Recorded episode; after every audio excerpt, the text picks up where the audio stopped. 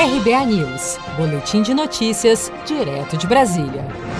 Como o mercado previa, o Copom, Comitê de Política Monetária do Banco Central, manteve por unanimidade nesta quarta-feira a taxa básica de juros, a Selic, em 2% ao ano, o nível mais baixo da história.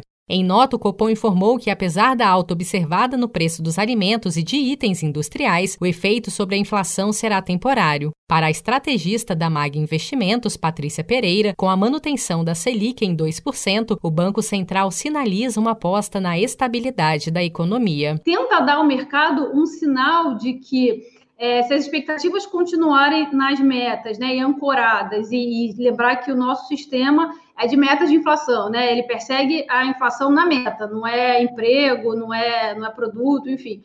É, e se o fiscal, lógico, permitir, ele não vê uma alteração é, na política de juros. Então, isso, de alguma maneira, é, o intuito dele é acabar com essa volatilidade no mercado, de ficar achando que vai ter alteração em, em, em Selic por conta de movimentos de curto prazo, como, por exemplo, porque uma inflação é, de curto prazo veio mais alta.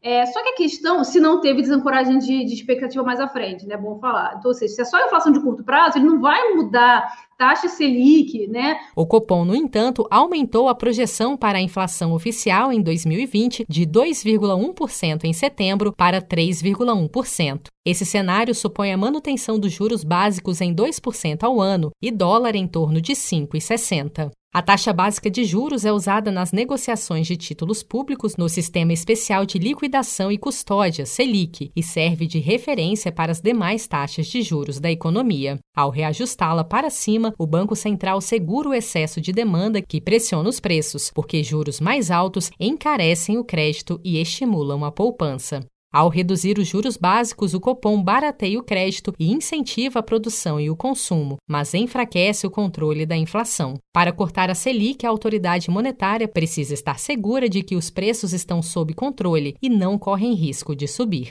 Se você quer começar a investir de um jeito fácil e sem riscos, faça uma poupança no Sicredi. As pequenas economias do seu dia a dia vão se transformar na segurança do presente e do futuro. Separe um valor todos os meses e invista em você.